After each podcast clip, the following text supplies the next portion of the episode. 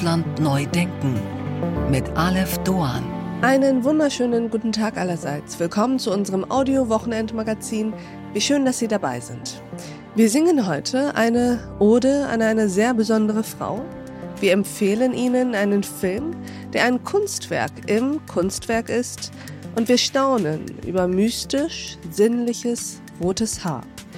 Doch zunächst sprechen wir über einen neuen alten Krieg.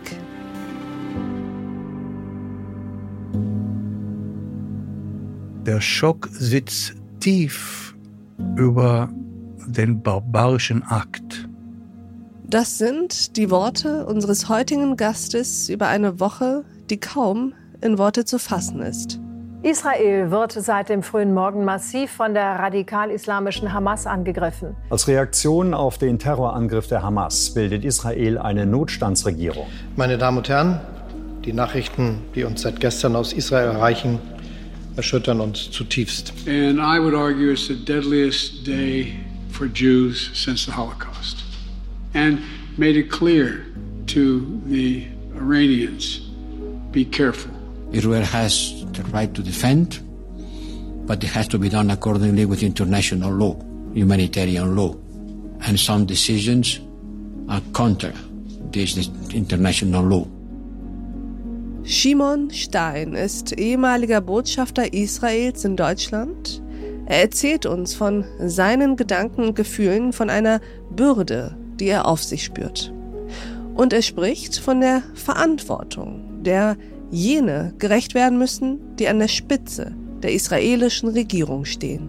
Jemand trägt eine Verantwortung, die er gerecht werden muss. Und wenn er es nicht alleine tut, dann wird er aus seinem Amt gejagt. Und natürlich spreche ich mit Shimon Stein auch über die Art und Weise der Verteidigung Israels. Dass sich Israel verteidigen muss, das steht außer Frage. Doch wie Israel es tut, das hat auch erhebliche moralische und ethische, auch völkerrechtliche Dimensionen.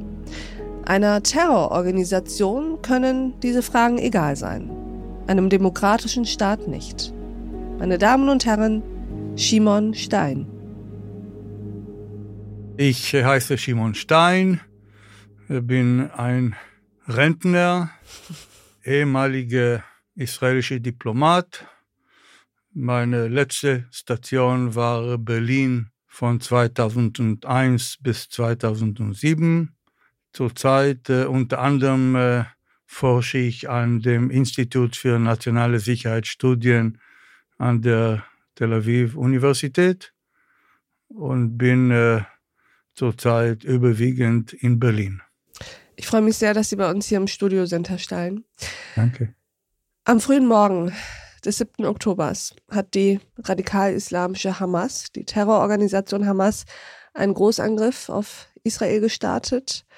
Bislang sind deutlich mehr als 1300 Menschen durch die Angriffe getötet worden in Israel. Was haben Sie an dem Morgen gedacht, vielleicht auch gefühlt, als Sie das mitbekommen haben? Ich war äh, schockiert, ich war überrascht, ich war fassungslos. Ich konnte es nicht glauben, dass es äh, passiert ist.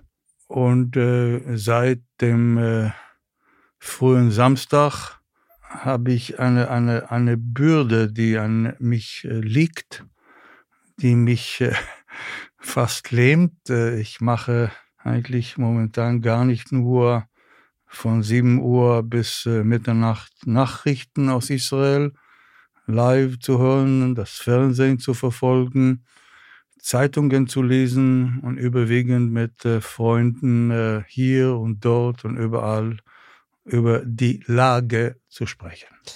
Können Sie schlafen?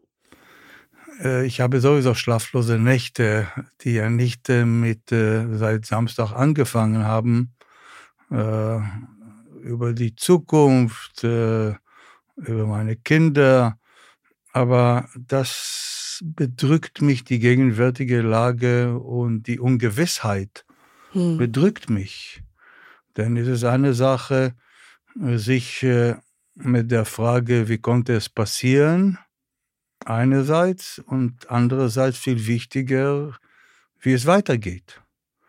Äh, wie es weitergeht, ist äh, jetzt äh, die Hauptsache, die äh, ich, äh, aber nicht nur ich, äh, stellen. Ja.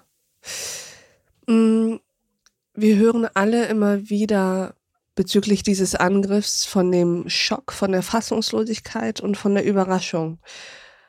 Und ich frage mich, ob es uns, und mit uns meine ich die westliche Staatengemeinschaft, dieser Konflikt aus dem Blick geraten ist, sodass wir derartig überrascht sein konnten. Wir sind ja immer überrascht, dass wir überrascht sind. Äh, Zunächst eine Feststellung, die trifft für alles, das uns angeblich überrascht.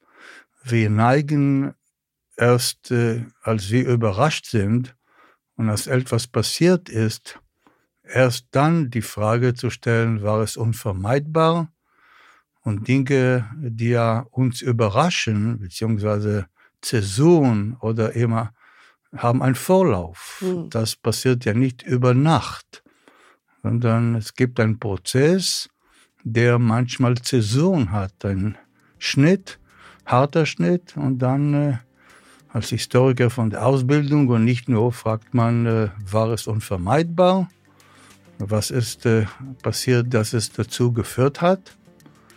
Aber jenseits dieser Frage, ich meine, der Schock sitzt tief über den barbarischen Akt.